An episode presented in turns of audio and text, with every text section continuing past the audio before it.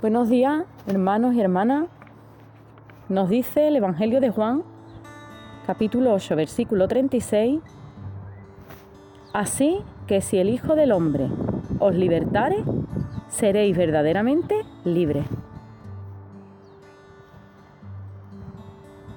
Abraham Lincoln, el 1 de enero de 1863, decretó el fin de la esclavitud y la igualdad de derechos humanos y privilegios para todos.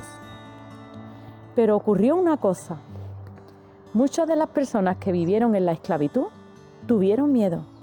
Tuvieron miedo hacia ese avance y prefirieron quedarse siendo esclavos, esclavos de esas familias a las cuales ellos servían. Tuvieron miedo a lo desconocido, tuvieron miedo a avanzar y prefirieron siendo quedarse siendo esclavos no muy lejos de la historia de, Israel, cuando el Señor los sacó de la esclavitud de Egipto y los llevó al desierto. Muchos de ellos tuvieron nostalgia y añoranza de cuando vivían en la esclavitud.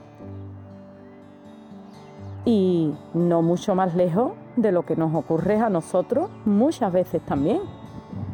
Es más, mira, hay muchos testimonios de personas que han estado en la cárcel por cualquier delito y cuando le llega la hora de cumplir la condena y salir a la calle, dice que muchos de ellos no saben vivir en libertad, no saben vivir en la calle. Es más, ellos mismos dicen que vuelven a delinquir para volver a entrar en prisión.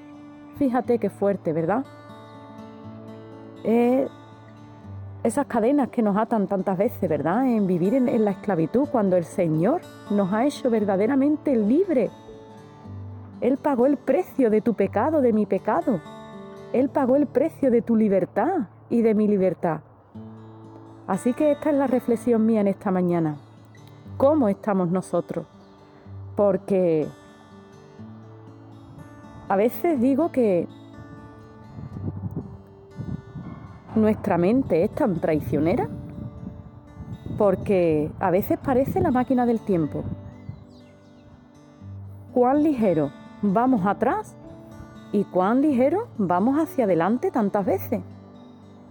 Muchas veces con los recuerdos del pasado y otras veces mirando hacia el futuro. Un futuro en el cual tenemos que tener la esperanza de que nuestro futuro le pertenece al Señor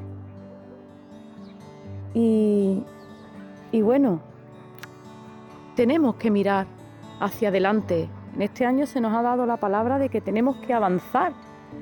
Y ese avance no significa que no nos encontremos con obstáculos, pues el pueblo de Israel se encontró con muchos obstáculos para seguir avanzando hacia la tierra prometida. Tuvo que conquistar la tierra prometida. Y vemos cómo el Señor le mandó a Josué y le dijo esfuérzate y sé muy valiente. Y es lo que el Señor en esta mañana, en este día nuevo donde su misericordia se renueva, nos vuelve a recordar lo mismo. Esfuérzate y sé muy valiente para poder seguir avanzando hacia la meta. Y nuestra meta no es más que Jesús, es la verdadera meta, verlo a Él cara a cara.